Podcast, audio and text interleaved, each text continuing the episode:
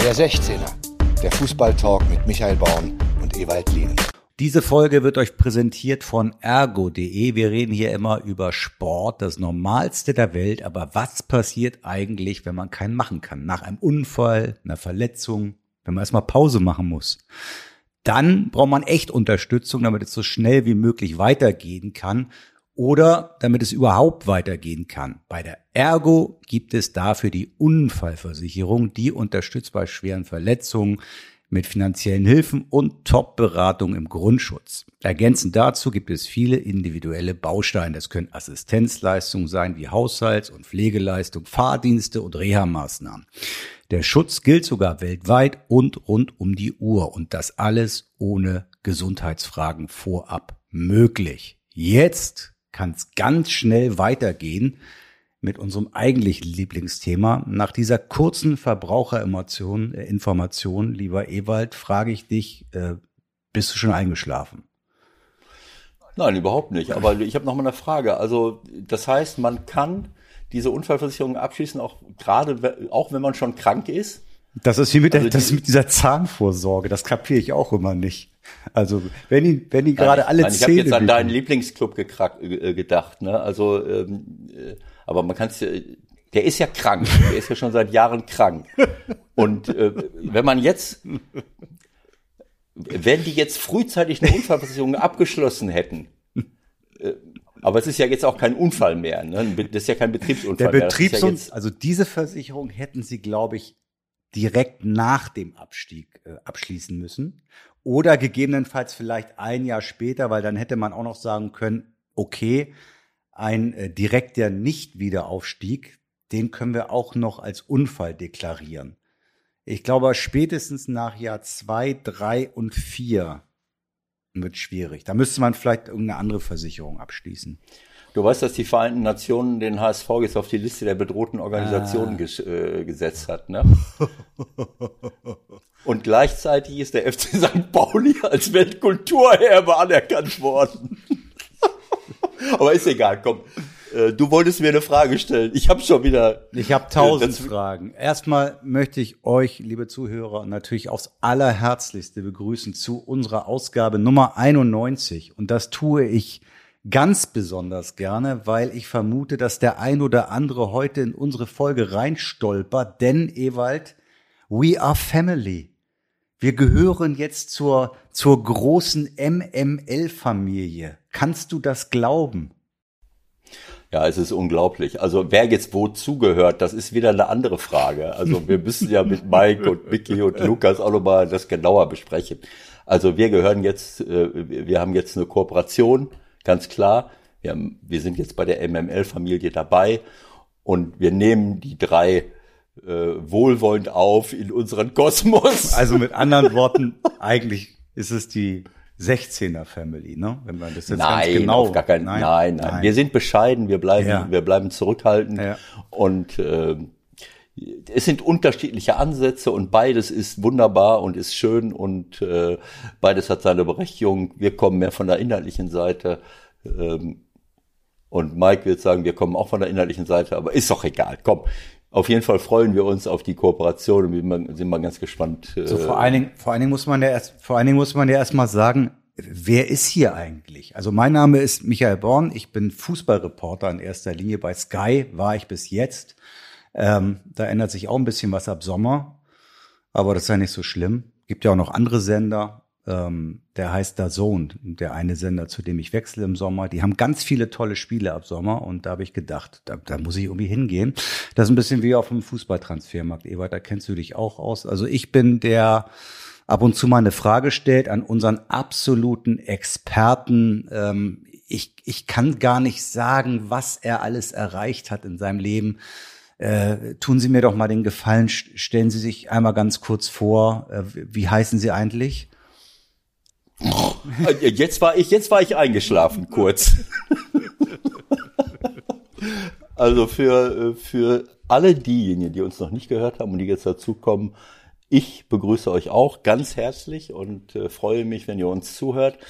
Äh, ich heiße Ewald Lienen und ähm, habe ähm, mit sieben Jahren angefangen beim VfB Schloss Holte zu spielen äh, in der in der E-Jugend äh, und habe mich dann über Arminia Bielefeld, Borussia Mönchengladbach, äh, ähm, äh, ja so und MSV Duisburg so zwölf, nee 18 Jahre in der Bundesliga und zweiten Bundesliga rumgetrieben.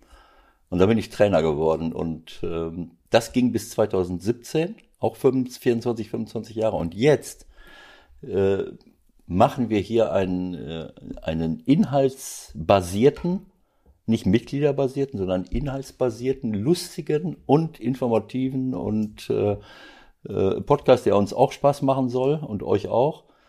Ähm, ja, über all das, was, äh, was, was man im Fußball erleben kann, was man sehen kann, aber auch so ein bisschen darüber hinaus. Ab und zu mal über den Tellerrand, mal gucken, was rechts und links ist. Fußball findet ja nicht im luftleeren Raum statt, sondern ist ja auch ein Teil unserer Gesellschaft. Und äh, naja, da gucke ich dann ein bisschen drauf, da gucken wir ein bisschen drauf, was passiert denn da eigentlich so. Genau so sieht's aus. Und ähm, diejenigen, die schon länger dabei sind, das sind ja auch eine ganze Reihe an Leuten, also mehr als 20, ähm, Ihr habt das hoffentlich ertragen, dass wir so eine kleine Einführung gemacht haben. Und wer es noch nicht weiß, bei Ewald ist es nicht nur so, ähm, der kann alles genau einordnen, der kann alles genau erklären. Nein, dieser Mann kann sogar äh, aus der Ferne, aus seinem heimischen Wohnzimmer heraus dafür sorgen, dass die deutsche U21-Nationalmannschaft das Halbfinale erreicht hat. Dazu ganz herzlichen Glückwunsch, Ewald. Kannst du uns bitte erklären, wie das möglich war? Naja, Stefan, mein Freund Stefan Kunz, ja auch noch ein junger Trainer. ich habe mit Stefan, zu Stefan ein super Verhältnis und ähm, er ist äh, einer meiner Lieblingskollegen damals schon gewesen. Wir haben auch privaten Kontakt äh, lange gehabt. Das hat sich jetzt ein bisschen auseinandergelebt. Das ist eben so im Fußball. Aber ich habe mich wahnsinnig gefreut. Er ist ja nun ein paar Jahre jetzt dabei und er hat äh, im Grunde genommen sofort die U21-Europameisterschaft gewonnen. Zwei Jahre später ist er im Finale gegen, Sp also gegen Spanien gewonnen. Zwei Jahre später verliert er im Finale gegen Spanien und jetzt ist er wieder im ähm, Halbfinale. Im, ja, okay, aber es war ja erstmal Viertelfinale. Das ist ja jetzt in einer Woche spielen die das durch. Viertelfinale habe ich mich sehr darüber gefreut. Und das ist für mich auch irgendwo eine, eine Bestätigung von dem, was ich immer sage über Trainer.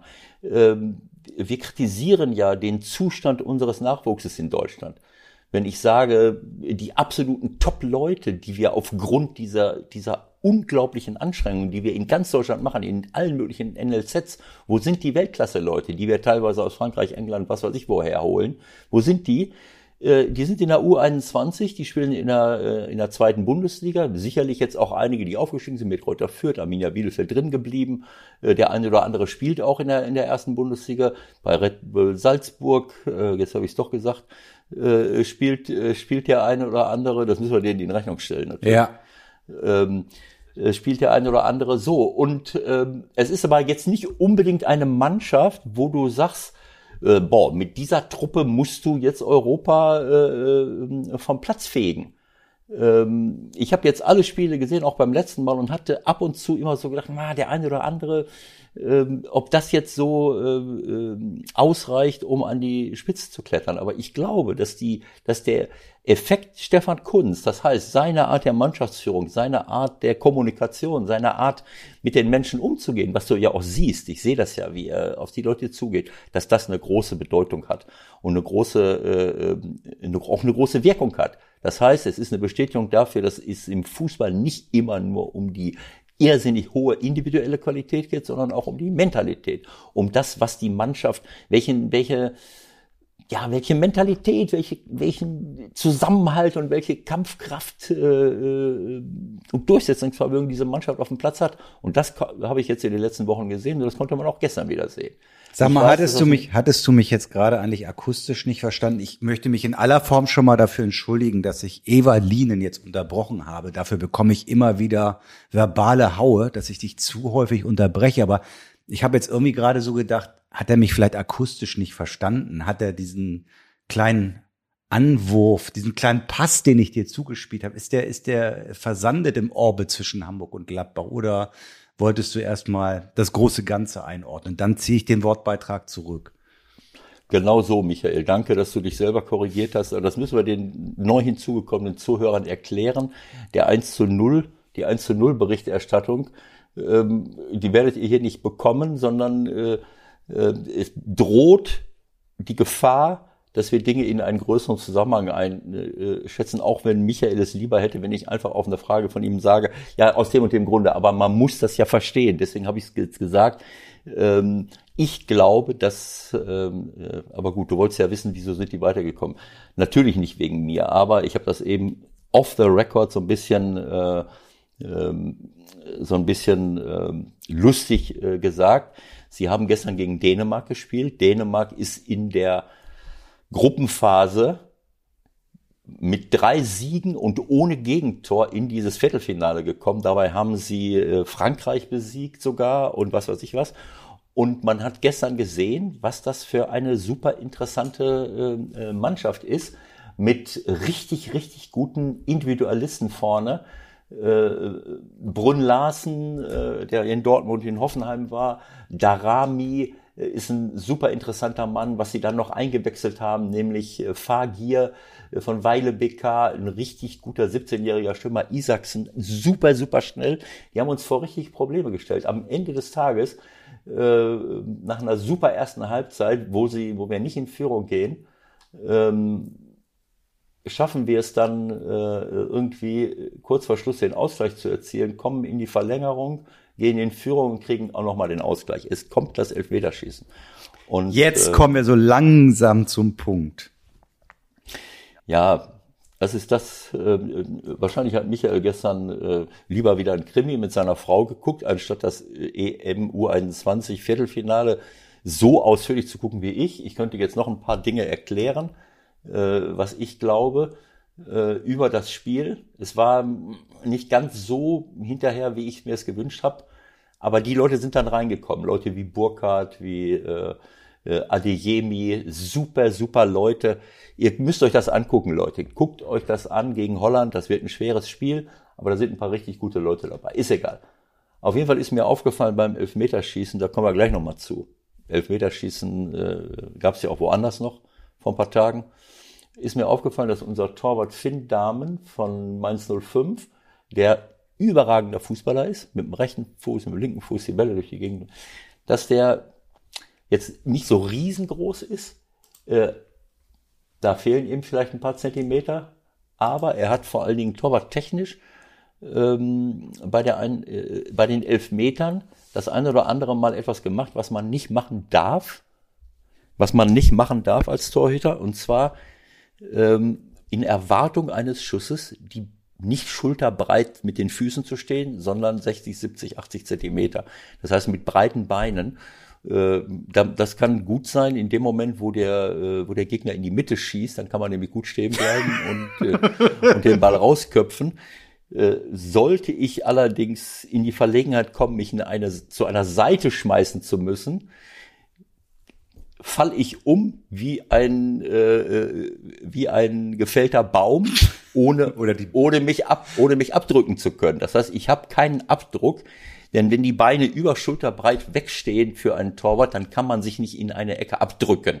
Der der Ball Ball oder eckennahe äh, Ball mit dem Bein muss man sich ja abdrücken. Äh, so, und das geht da nicht und deswegen ist er an manche Dinge nicht rangekommen. Und dann habe ich ihn erst beschimpft, muss ich zugeben, weil ich natürlich mir gewünscht habe, dass sie weiterkommen. Dann habe ich ihn beschimpft und dann habe ich gesagt, nein, reiß dich zusammen. Als Trainer hast du die Leute auch nicht beschimpft, sondern hast du ihnen gesagt, was sie besser machen. Und ich glaube ja an Telepathie. Und darauf wollte Michael jetzt zu sprechen kommen.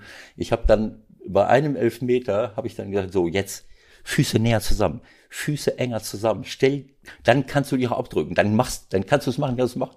Und was soll ich dir sagen? Den Elfmeter hat er dann gehalten. Und lenkt den Ball, ich weiß nicht, hier um den Pfosten oder an den Pfosten. Da hat er sich richtig lang gemacht und das geht nur, wenn man einen Abdruck hat. Also ich möchte jetzt meinen, meinen Beitrag äh, zu diesem gehaltenen Elfmeter nicht zu hoch hängen. Aber er hat einen gewissen Anteil, hast du schon dran. Also so ist es jetzt nicht. Ne? Nein, aber das ist aber genau der Punkt. Das sind so Dinge, da macht sich der normale Fußballfan vielleicht nicht zwingend Gedanken drum, ja, da steht der Torwart, der springt jetzt in die Ecke, aber wie springt er in die Ecke? Und da hast du auch eine interessante Beobachtung gemacht beim, Euro, beim Europa League Finale zwischen äh, Villarreal und Man United, dem FC Emery Cup, den überraschenderweise wieder die Mannschaft gewonnen hat, dessen Trainer Emery heißt. Und zwar warum? Ja, das, das ist, das ist auch eine, äh, ja, jetzt vielleicht nicht eine torwart-technische Frage, aber ähm, ich habe während des Spiels schon und auch beim Elfmeterschießen gedacht, das sind jetzt nicht unbedingt Torhüter, die, die den Spielern zeigen, dass sie es schaffen äh, können, Elfmeter zu halten. Das sah unglücklich aus. Schon die ersten ein, zwei Schüsse hat man das gesehen. Auch im Spiel hat man es teilweise schon gesehen, dass das Absprungverhalten auch dort mangelhaft ist.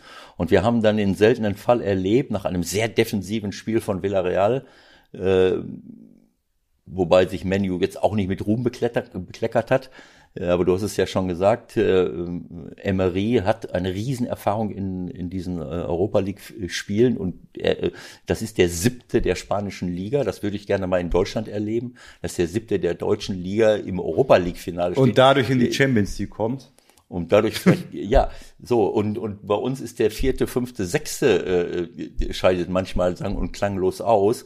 Darüber müssen wir uns auch Gedanken machen. Machen wir uns ja auch schon die ganze Zeit. Aber der siebte der spanischen Liga gewinnt die. Sicherlich nicht mit dem, die Euroleague, sicherlich nicht mit dem, äh, mit dem schönsten Fußball aller Zeiten. Und Emery wird dabei auch eine Rolle spielen. Auf jeden Fall hat es den seltenen Fall gegeben, dass die zehn Spieler beider Mannschaften alle ihre Elfmeter verwandelt haben. Das heißt, wir haben 20 verwandelte Strafstöße gehabt und das sah aber auch nicht so aus, als wenn die Torhüter oft die Chance gehabt hätten, diesen Ball zu halten. Und äh, ich spreche dann immer gerne mit meinem äh, mit meinem Jungen, mit meinem Sohn, der ja auch äh, äh, im Fußball als Kamerajournalist äh, unterwegs ist und selbst mal Torwart war. Und dann analysieren wir das immer und äh, ähm, und da, da waren wir uns auch einig darüber, dass das eben auch mit der Ausstrahlung der Torhüter zu tun hat. Bedeutet, die, die Schützen müssen nicht so ein großes Risiko gehen und haben dann vielleicht nicht, auch nicht die berühmte Furcht vor dem Elfmeter, die ja nun eigentlich der Torwart haben soll, laut Literatur, aber der Schütze hat es halt auch manchmal, weil er sieht, okay, äh, der kommt ja nirgendwo ran, also muss ich jetzt nicht versuchen, den mit richtig Schmackes rechts an Pfosten zu setzen. Kann man sich das so, so vorstellen? So musst du dir das vorstellen. Also ich habe, ich schaue, du, ich meine, wie, wie lange schauen wir beide gegen Fußball? Ich schaue das, sehe das Elfmeterschießen und dann sehe ich, wie die Leute schießen, die ersten zwei, drei, vier Elfmeter und dann siehst du, äh, wie, wie, ja, die sind einfach chancenlos, die Torhüter, durch ihr Verhalten, durch, äh, entweder sind sie, es gibt ja auch Torhüter, die, die überhaupt keine Einstellung zu Elfmetern haben und das auch nicht hinkriegen, aber oft sind es auch torwart-taktische Geschichten, wie springe ich ab, was mache ich, lasse ich mich äh, sehr früh fallen, äh, was weiß ich, auf jeden Fall waren da Tore dabei, die gar nicht groß in den Ecken waren. Äh, und, äh, und dann kriegst du das Gefühl, äh, naja, also wie, wie will die, wollen die denn Elfmeter halten? Wenn sich dieses Gefühl auf die Spieler überträgt, die den Elfmeter schießen, dann passiert genau das, dass sie völlig entspannt da hingehen und sagen, ich muss nur irgendwie in die Ecke schießen, äh, ein bisschen scharf und auch nicht so wahnsinnig präzise ist das Ding drin. Und so ist es dann gelaufen. Wenn ich mir einen Manuel Neuer vorstelle, wenn ich mir Leute vorstelle, die richtig, kennen wir ja solche Leute, die richtig gut gegen Elfmeter sind, dann hat der Schütze Bammel dann macht er sich in die Hose und vergeht ein höheres Risiko. Noch mehr in die Ecke, wenn einer neben, neben das Tor schießt. Das ist ja nicht so, dass er, dass er äh, extra neben das Tor schießt, sondern dann will er ihn präzise in die Ecke, weil er Angst hat, dass er Tor mit ihm kriegt. Diese Angst des Schützen. Schützen vor einem guten Torwart war in dem Finale nicht zu sehen, weder noch. Der Witz ist äh, ja, David de Gea, also ich habe ich habe gedacht, das ist doch ah, klar, der hat jetzt nicht die letztbesten Jahre hinter sich, aber ist ja schon renommierter Mann, irgendwie 45 Länderspiele für Spanien. Ähm, galt ja mal so als mit der Beste. Und habe ich mal nachgeguckt, was wann er den letzten Elfmeter gehalten hat. 2016 gegen Chelsea, äh, gegen, gegen Everton mal im FA Cup und er hat eine katastrophale Quote, wie du sagst. Also er hat 10 gehalten und, und 53 äh, sind in Ligaspielen drin gewesen. Bedeutet also, das, was du hier wahrgenommen hast, lässt sich auch durch Zahlen irgendwie belegen. Ich weiß nicht, was ihm noch vorgeworfen wird. Da war irgendein, irgendein Hinweis, war das die WM in Spanien, wo er irgendwie sehr kritisiert wurde ähm, wegen irgendwas. Ich weiß nicht, ob es da auch um Elfmeterschießen ging. Ist ja auch egal. Auf jeden Fall, ähm, es war ähm, irgendwo Ironie des Schicksals, dass die beiden Torhüter das dann letzten Endes auch unter sich ausgemacht haben. Und da muss ich sagen, Rulli, unser Freund Rulli aus Argentinien, der geht zum, der geht zum Punkt, der geht zum Punkt und haut den so rein, wie ein Torwart einen Elfmeter zu schießen hat, nämlich, nämlich voll spannend. Egal halt wie. Egal wie, so wie die das in ihrem Training jahrelang praktizieren. So, der, der haut dir das Ding um die Ohren. Die Torhüter haben oft die beste Schusstechnik, wenn sie sich gegenseitig, weil sie sich gegenseitig trainieren und machen und machen und machen. Und dann kommt unser Freund De Gea mit einer Ausstrahlung wie, äh, ich will jetzt nicht despektierlich sein, aber äh, er geht da zum Elfmeter. Äh, da habe ich vorher schon Angst gehabt, wie allein die Körpersprache, wie der da hingeht. Und dann läuft er dahin, so wie ich in meinen schlimmsten Zeiten. Ich habe nie Elfmeter geschossen, weil ich mir auch in die Hose gemacht habe. Dann läuft er an und dreht im letzten Moment den rechten Fuß so aus, um den locker, äh, locker in die rechte Ecke zu, äh, zu, zu, zu schieben, in der Hoffnung, dass Rulli äh, äh, vergessen hat, äh, irgendwie zu springen oder, oder ich weiß es nicht. Es war auf jeden Fall der erbärmlichste Elfmeter, der an dem Tag geschossen wurde. Und das wäre, es war schwer für Rulli, den nicht zu halten. Und das ist sehr, sehr schade, weil äh, meine Lechea hat wirklich einen Namen und hat. Äh, hat äh, Aber gut, ich meine, er muss ja nun eigentlich auch keine Elfmeter schießen. Ne? Dass es nun so weit kommt, das ist halt einmal in seiner Karriere, aller Voraussicht nach. Und äh, ja, und lag vielleicht auch mit an ihm. La, la, la, lag unter anderem auch mit an ihm, wenn er mal einen gehalten hätte vorher, dann wäre es nicht dazu gekommen, Logo. Dann hätte er nicht schießen müssen unbedingt. genau so. So, da haben wir das so, abgearbeitet. Dann kommen wir, denke ich mal, zum größten Spiel der letzten Tage und Wochen. Das ist logischerweise nicht die Relegation.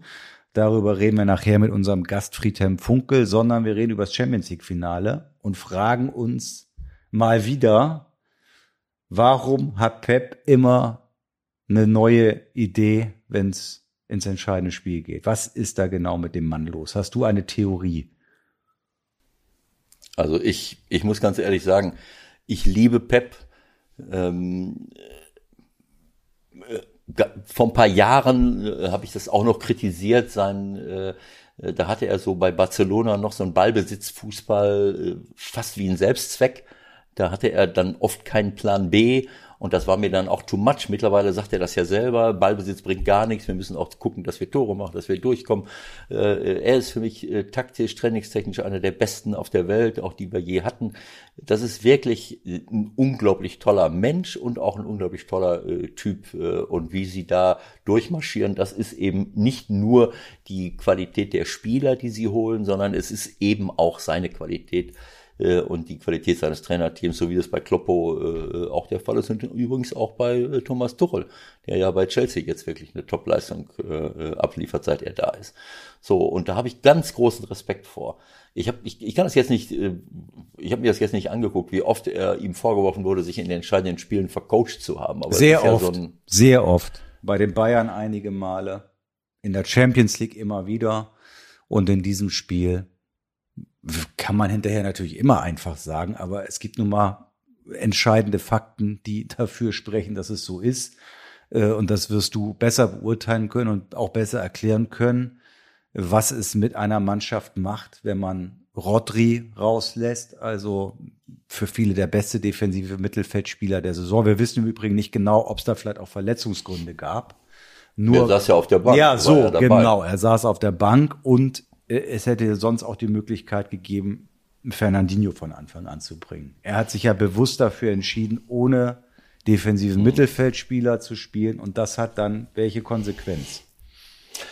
Also du hast es gerade gesagt, die das normale äh, das normale Gebaren mannschaftstaktisch von Pep ist halt mit Viererkette, äh, mit einem defensiven äh, Mann äh, vorne mit drei Spitzen, links, äh, äh, rechts außen war ich immer Mares mit dem linken Fuß, auf der anderen Seite war es Foden äh, und vorne drin auf eine falsche Neun wie Bernardo Silva, De Bruyne. Und dann einen Sechser wie Rodri, manchmal auch Fernandinho und Gündogan daneben, äh, der aber immer nach vorne machen konnte, wie er wollte. Taktisch so ein paar Kleinigkeiten noch. Der linke Verteidiger, ob es Zinchenko oder Joao Cancelo war, die haben sich dann so ins Mittelfeld oft gezogen in Ballbesitz. Gegen den Ball war es Viererkette, mit dem Ball war es äh, war es oft so eine Absicherung auch noch hinter Gündogan.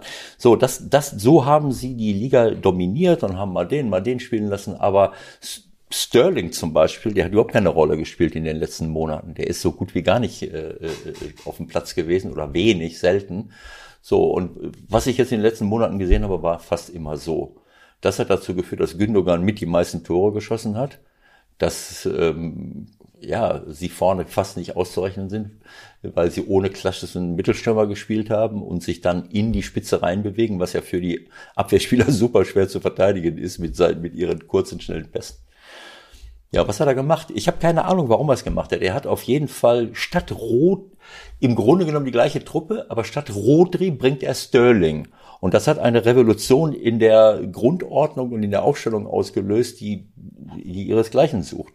Für mich äh, eine nicht nachzuvollziehen, warum Pep das gemacht hat, ähm, denn das hat dazu geführt, dass Gündogan, wie ich eben schon gesagt habe, der, Tor, der fast der torgefährlichste Spieler in dieser Saison, auf der Sechs spielt, kurz vorm Platzverweis stand, weil er eben diese Schnelligkeit nicht hat, die Leute festgehalten hat, gelbe Karte gekriegt, er hätte auch schon gelb-rot kriegen können.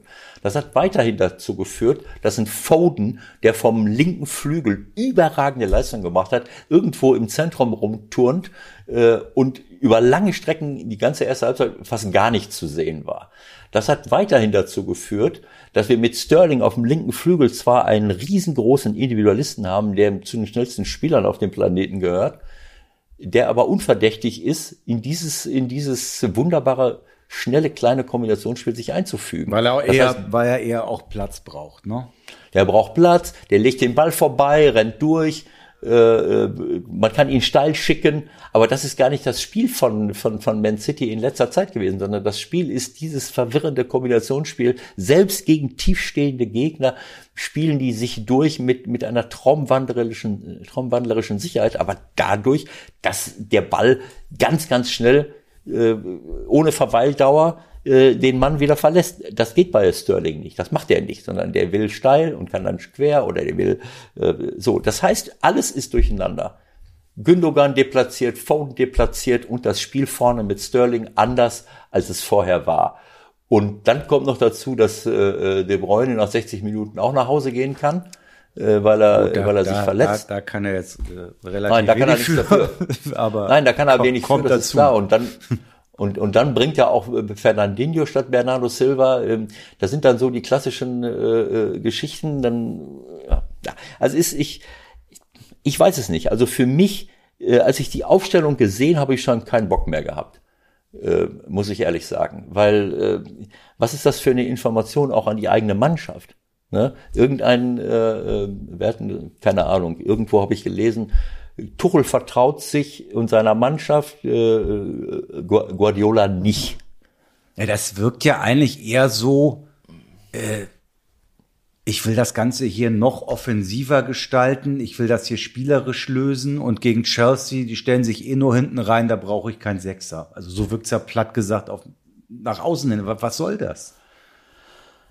Äh, ja, also ich sag mal, äh, natürlich weiß er, wenn ich jetzt versuche, mich in ihn hineinzuversetzen, man sieht's ja auch, Chelsea hat fast immer mit Jorginho und Kanté gespielt. Das sind zwei Sechser, die mit zum Besten gehören, was wir auf dem Planeten haben. Du weißt ja, sieben, ich weiß nicht, 67 Prozent der, äh, der Erdoberfläche äh, sind von Weltmeeren bedeckt. Den, Deck, den Rest deckt Kanté ab. Ne? Also äh, den Rest der Oberfläche. So, vielleicht hat er, und dann spielen sie vorne, ne, sie spielen die ganze Zeit mit Dreierkette, drei Innenverteidiger, Aspilicueta, so wie jetzt Thiago Silva, Rüdiger, wer auch immer, oder, oder Christensen, und dann Chilwell links, James Reese rechts, Jorginho Kanté. Es sind mal sieben Defensive. Und dann haben sie vorne drei Leute, die äh, nominell offensiv sind. So haben sie oft gespielt. Mit Mount, mit Havertz, mit Werner. Kann auch, keine Ahnung, äh, Ziyech sein oder Hudson äh, und Doy, keine Ahnung.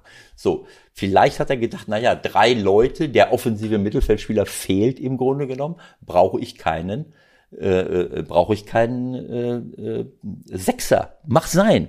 Keine Ahnung. Vielleicht ist es auch so, dass er so kompliziert denkt, das denke ich manchmal, ne, dass Pep so äh, äh, irgendwelche Dinge antizipiert, wo wir im Traum nicht drauf kommen würden und und äh, so fünf Züge voraus denkt, äh, die werden es so und so machen und ich werde dann machen es so und so. Äh, eigentlich traue ich ihm das nicht zu, weil er. Aber im Grunde, das ist doch auch immer dein Reden. Ich muss doch erstmal auf mich und auf meine Stärken gucken, ja, auf das, was genau in so. den letzten Monaten gut funktioniert hat. Ja, und dann genau. gehe ich mit dem Selbstvertrauen da rein und mache genau nicht vorher so. schon meine Truppe nervös, indem ich weiß, äh, hä, was will er denn ja. jetzt? Wieso?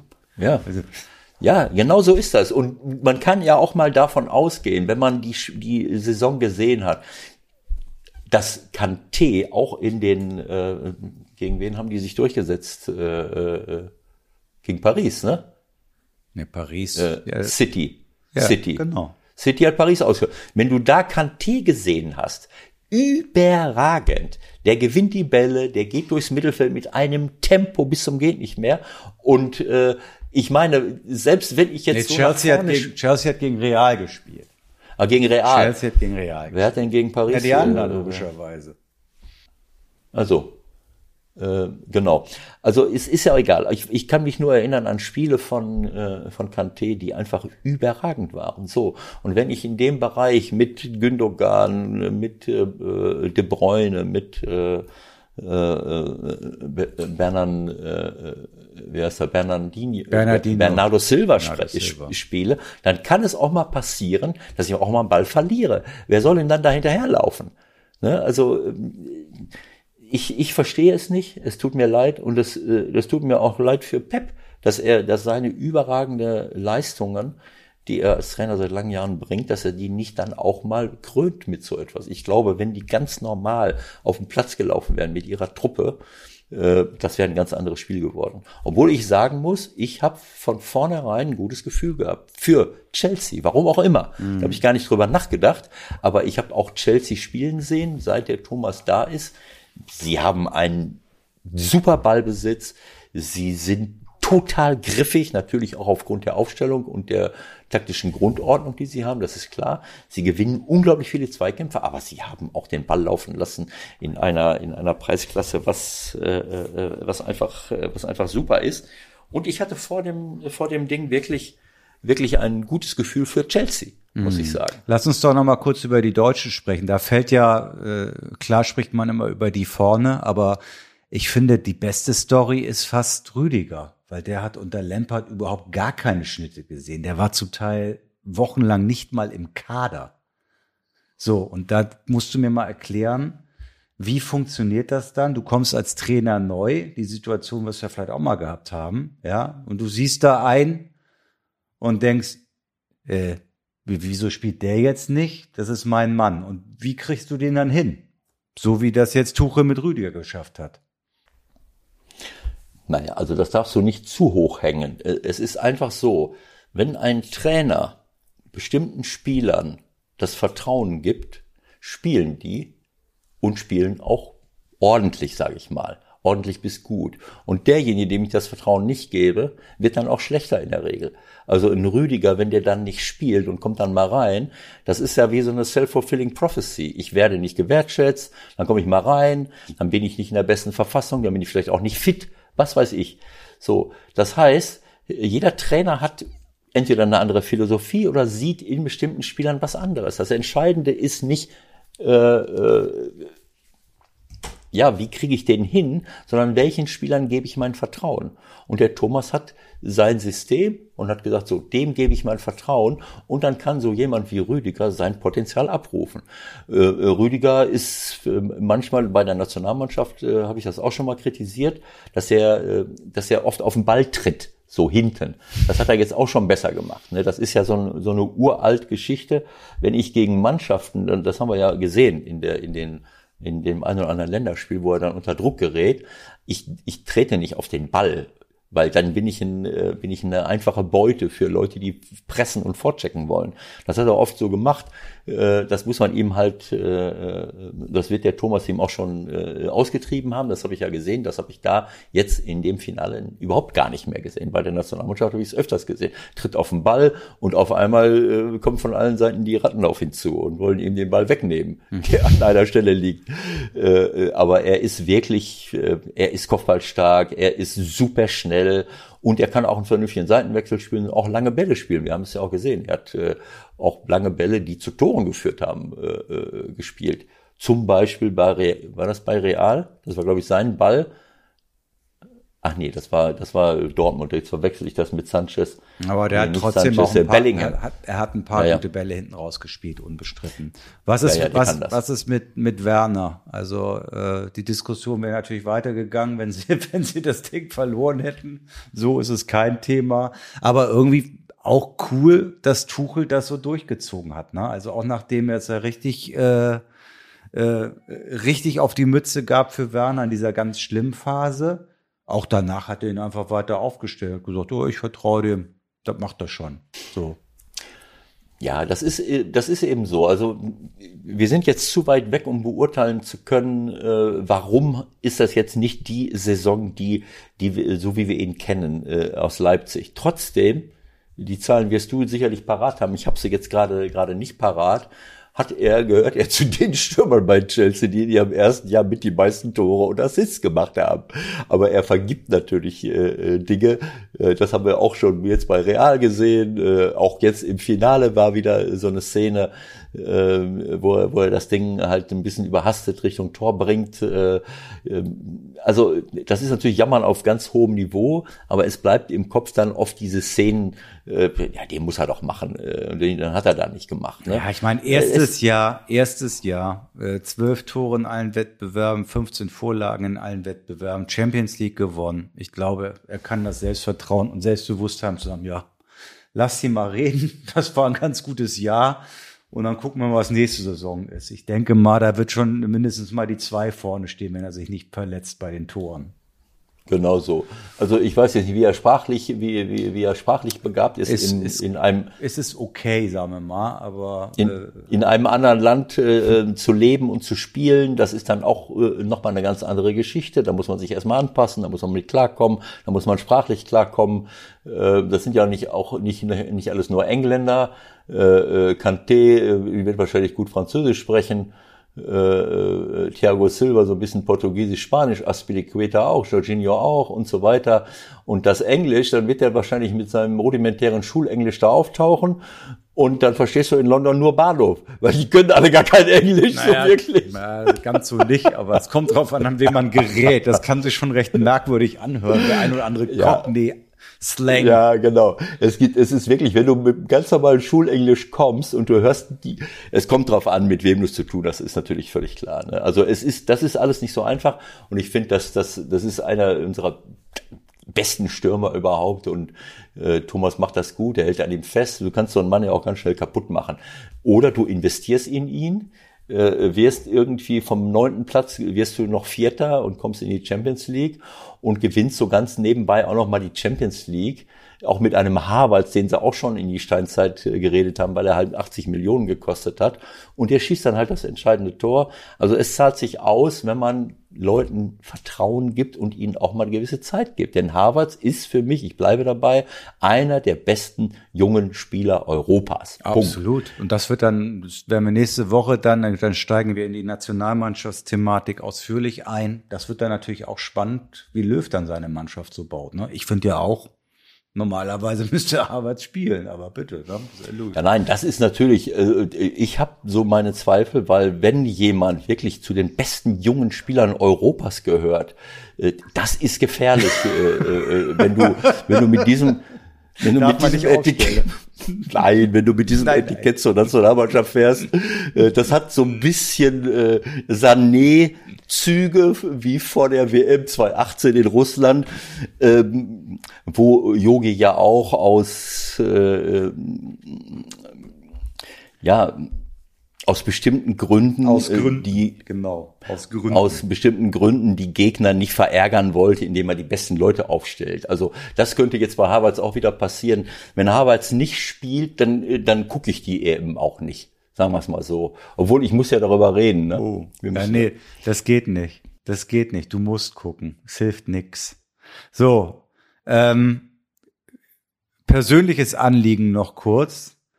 Wir müssen noch eine Petition einreichen. Bei wem eigentlich? Wer, wer richtet die Relegation aus? Die DFL, ne? Oder müssen wir an DFB schreiben? Ich glaube, wir müssen an die DFL schreiben.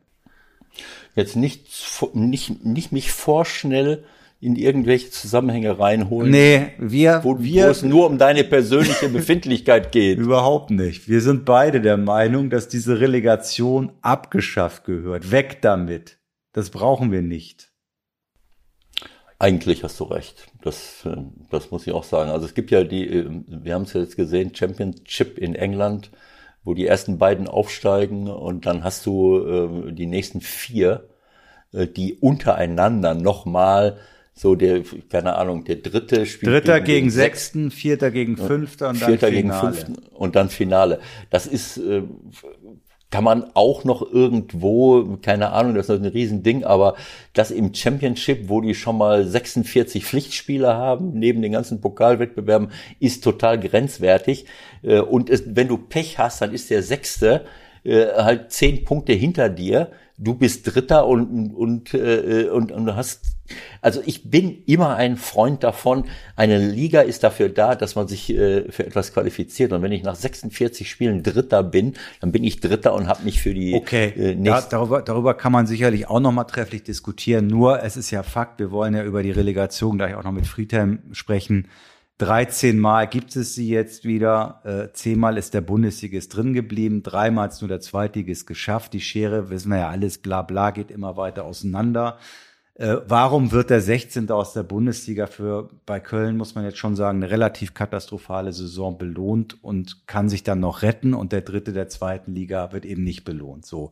Und ich finde das super charmant, diese Nummer mit den Playoffs in England hat nun vielleicht auch mit der Affinität zur Insel bei mir zu tun, egal. Und die DFL können sich freuen, da könnten sie noch ein Spiel mehr vermarkten, als äh, es dann nur mit äh, Hin- und Rückspielen Relegation sind. Und du hättest natürlich, jetzt überleg mal, das wäre nächstes Jahr in der zweiten Bundesliga so, dass also die ersten sechs im Grunde aufsteigen können. Also mehr Drama geht doch nicht. Drei aus den ersten sechs müssen Drei, ja, drei aus den ja. ersten sechs, klar.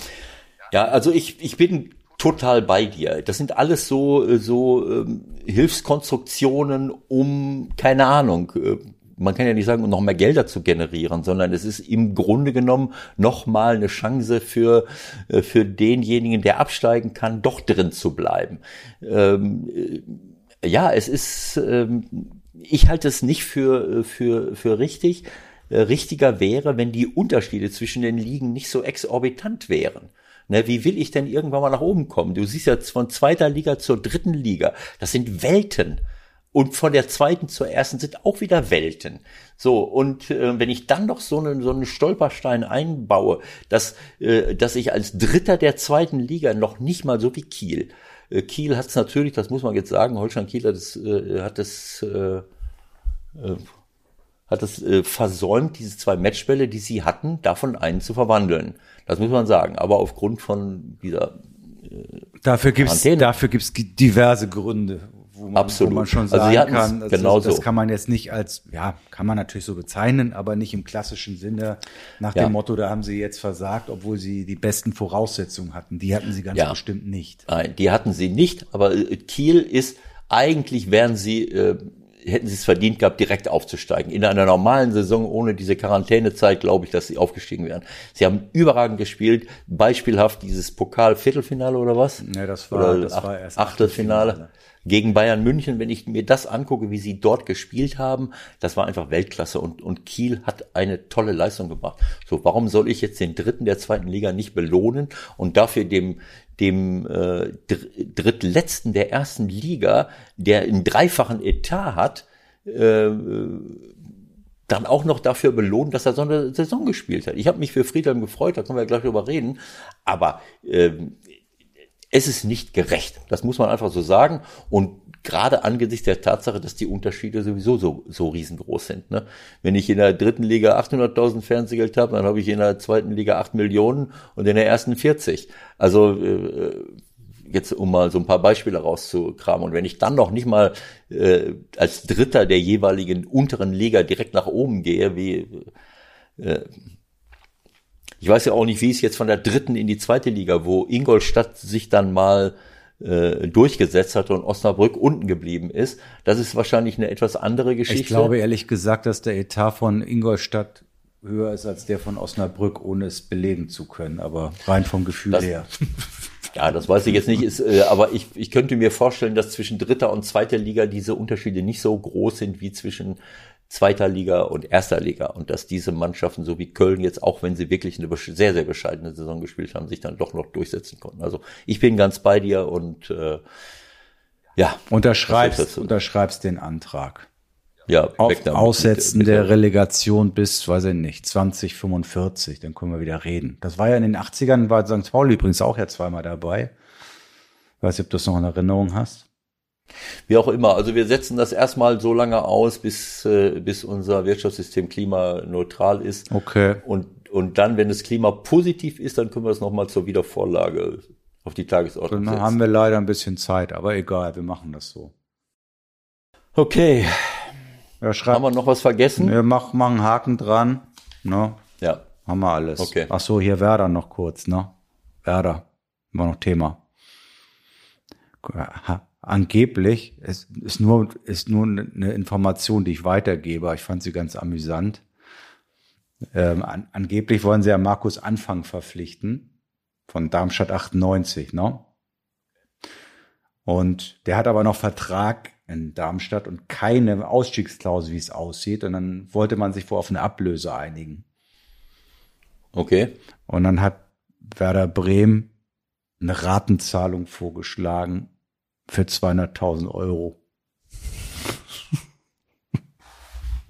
Die Rate ist 200.000 Euro, die ganze Ablösesumme. Die ganze Ablösesumme, 200.000, aber in Raten bitte. Oh. Das sind die nicht eingegangen in Darmstadt, komischerweise. Die sind ganz schön klamm da, glaube ich, ne? An der Weser.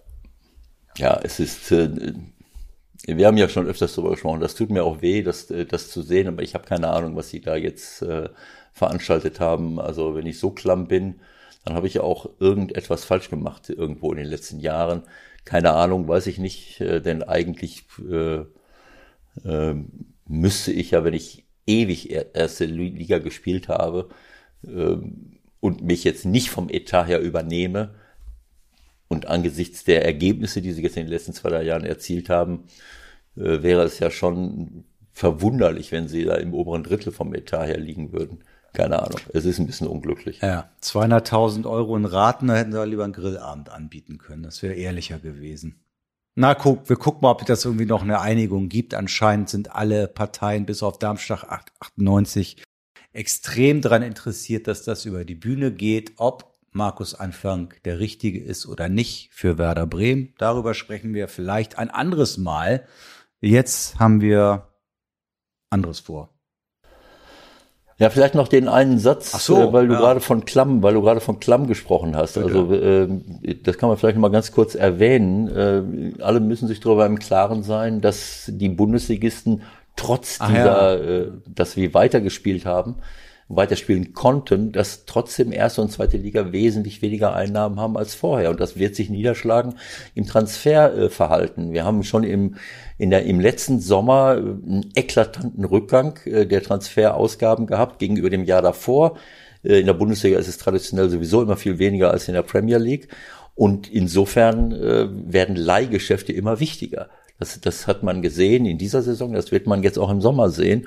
Und was an Transfers zustande kommt, da wartet im Moment jeder darauf, dass irgendeiner den, äh, den Aufschlag macht, so Domino, den domino -Effekt. Genau, also alle warten im Grunde darauf, dass ganz oben was passiert, das Geld um, umgesetzt wird, das Geld in den Kreislauf kommt. Ähm, Harry Kane hat ja gesagt, er möchte gerne Tottenham verlassen. Das wird der Transfer sein, der alles andere in den Schatten stellt. Und wenn dann diese, keine Ahnung, 120, 130, 140 Millionen Euro im Umlauf sind, die mutmaßlich Chelsea oder Man City bezahlen, dann schlägt sich das runter bis zum FC St. Pauli irgendwann, der dann irgendjemand aus Burghausen kauft oder so.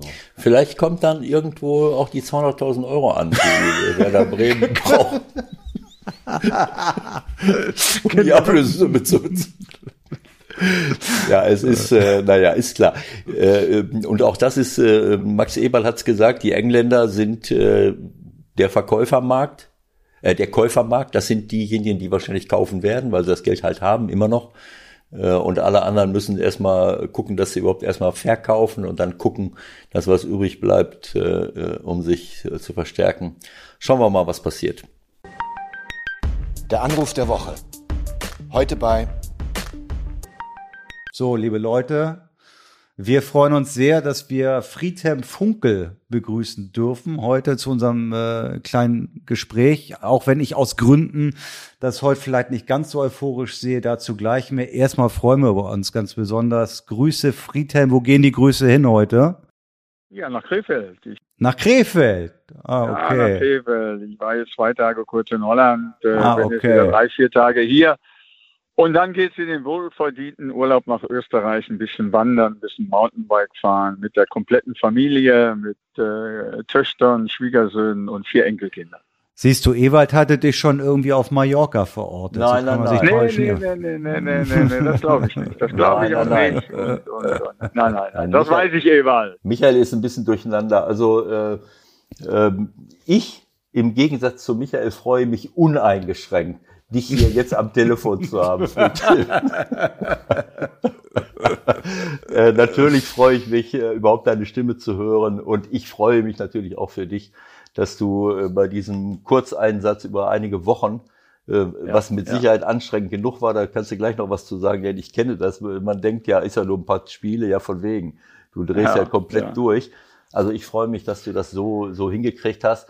Äh, da habe ich wirklich auch nach dem Hinspiel nicht mehr mit gerechnet äh, und äh, damit hast du äh, wieder eine Lanze für uns erfahrene Trainer und auch für dich selber im, im Grunde genommen äh, mhm. gebrochen, mhm. muss man sagen. Aber äh, wie gesagt, dem Michael hier, das, das kann er ja selbst schildern, ähm, der war äh, ein bisschen geknickt und fix und fertig, weil er natürlich äh, Holstein Kiel das ganze Jahr über verfolgt und sicherlich auch äh, von seiner äh, von seiner Herkunft her eine besondere Affinität zu dem Club hat, ist ja klar. Nein, gut, das geht doch jedem so. Also wenn man aus der Stadt kommt, die beteiligt ist, und ich komme nun mal aus Kiel gebürtig, äh, und sogar mein Urgroßvater mit Holstein verbandelt war als Platzwart irgendwann in den 60ern, dann habe ich überraschenderweise äh, Holstein bis in die Daumen gehalten. Das mag man mir verzeihen. Ah, ja, das, also ich verzeih dir das. Ich verzeih dir das und äh, ich muss das ja auch nicht übertragen zum Glück. Ich kann das auch ein Stück nachvollziehen, wenn ich aus dieser Stadt komme, dass ich denen natürlich auch die Daumen drücke. Ist doch, ist doch völlig normal und äh, ich hoffe, dass äh, unser Verhältnis jetzt dadurch nicht zu stark getrübt wird, äh, dadurch, dass wir äh, in äh, Kiel die Entscheidung herbeigeführt haben und in der Bundesliga bleiben. Das war sehr wichtig für uns, ganz klar. Und die Kieler haben eine überragende Saison gespielt. Äh, das muss man ja einfach sagen, die nicht gekrönt worden ist. Ne? Aber äh, sie haben uns äh, vorher schon zweimal vergeben. Ja, sie hätten in Karlsruhe gewinnen können, sie hätten zu Hause gegen Darmstadt gewinnen können, da wären sie schon in die Bundesliga aufgestiegen. Und aller guten Dinge sind drei. Da haben sie eben gegen uns auch noch verloren. Ja, ich glaube halt nur, und das geht eigentlich fast allen so, die sich äh, äh, ja, die sich auch mit dem Club ein bisschen mehr beschäftigen. Es war halt eine einmalige Chance, wenn man guckt, was sie für ein Etat haben. Äh, so schnell wird diese Chance wohl nicht wiederkommen. Erzähl mal ganz kurz bitte, äh, allein praktisch. Ich habe irgendwas gelesen von 250 äh, Glückwunsch äh, WhatsAppen, die kamen. Dann macht man nach dem Spiel das Handy an und das explodiert dann fast. Oder wie sieht das aus? Ja, ja, das war in der Tat so. Das war in der Tat so. Ich habe so, hast ja unmittelbar nach Spielschluss äh, keine Zeit, äh, äh, direkt aufs Handy zu gucken. Ich mache das vor dem Spiel immer aus und äh, lege das dann in meine Jacke oder in meine Tasche und dann habe ich das irgendwann äh, auf dem Weg äh, zum Flughafen äh, im Bus. Ich denke, ah, jetzt machst du dein Handy mal an, jetzt kannst du ja mit deiner Frau mal anrufen.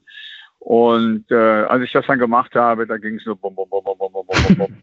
Und äh, ja, es waren, äh, es waren wirklich circa 250 äh, äh, WhatsApp und nochmal 130 SMS, glaube ich. Wahnsinn. Ich habe sie bisher alle, ich habe sie bisher alle gelesen und äh, bin aber noch nicht dazu gekommen zu antworten. Ich werde jede einzelne natürlich auch beantworten. Und, aber das dauert noch ein paar Tage. Jede einzelne, dann, dann ist ja der Urlaub schon wieder vorbei, wenn du jede SMS und WhatsApp na, das, das kriege ich schon hin, das kriege ich schon hin. Ich muss ja keine Romane schreiben, aber ein Dankeschön ist einfach angebracht und äh, das werde ich dann machen. Dafür gibt es ein paar technische Hilfsmittel, dass man jetzt nicht jedes, jede einzelne Mail selber nimmt, sondern frag mal deine Tochter Michael, die kann dir, die kann dir dann so sagen, wie du einen Text, ein Dankeschön, ganz lieb und nett, äh, mehreren okay. Empfängern gleichzeitig okay. schickst. Aber Michael. du hast ja gerade eben gehört, dass Friedhelm jedem einzeln antworten wollte. Nee, oder? aber da, da, das da geht ja gar von nicht. dieser Art, da wusste ich von dieser Art noch nichts. Ewald, jetzt hast du mir wieder was äh, äh beigebracht und äh, ich werde dann in der Tat meine Tochter oder meine Frau, die kann das auch, die ja. wird das dann machen. Ich, ich mache so wenig mit dem Handy, dass ich das gar nicht weiß.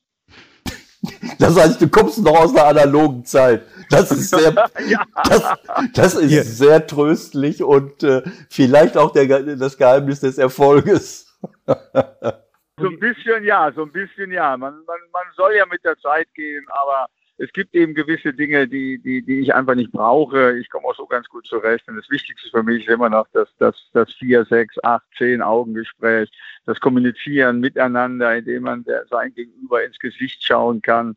Kann man auf dem Laptop auch, aber das ist wieder was anderes. Ja, und äh, das ist das, was ich brauche. Und das war auch, äh, glaube ich, das große Geheimnis, äh, äh wo jeder von spricht, warum wir das geschafft haben weil wir, weil wir einfach wieder, wir haben nur kommuniziert, Mannschaft, Trainer, Trainerteam, wir haben sehr, sehr viel gesprochen und äh, das war für uns ganz, ganz wichtig, um es äh, letztendlich zu erreichen. Ja, und das ist auch das Entscheidende. Ich meine, wir, wir führen hier ja viele Gespräche, das weißt du. Wir haben mit dir schon oft gesprochen, wir ja. sprechen mit anderen Trainern. Ja. Äh, aber wie ja. ich, ähm, wir haben, ich habe das oft schon gesagt, dass, äh, dass das immer unterschätzt wird und, ähm, und dass viele äh, gar nicht wissen, warum es manchmal wirklich Nein. positiv ist oder nicht.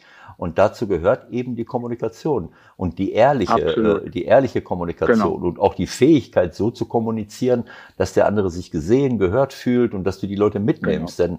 Denn äh, wenn ich ja. jetzt, wenn ich jetzt sehe, was, äh, wie, wie ihr jetzt am Ende gespielt habt, das hat ja nicht mehr viel mit dem zu tun, was der FC vorher gemacht hat, muss ich sagen.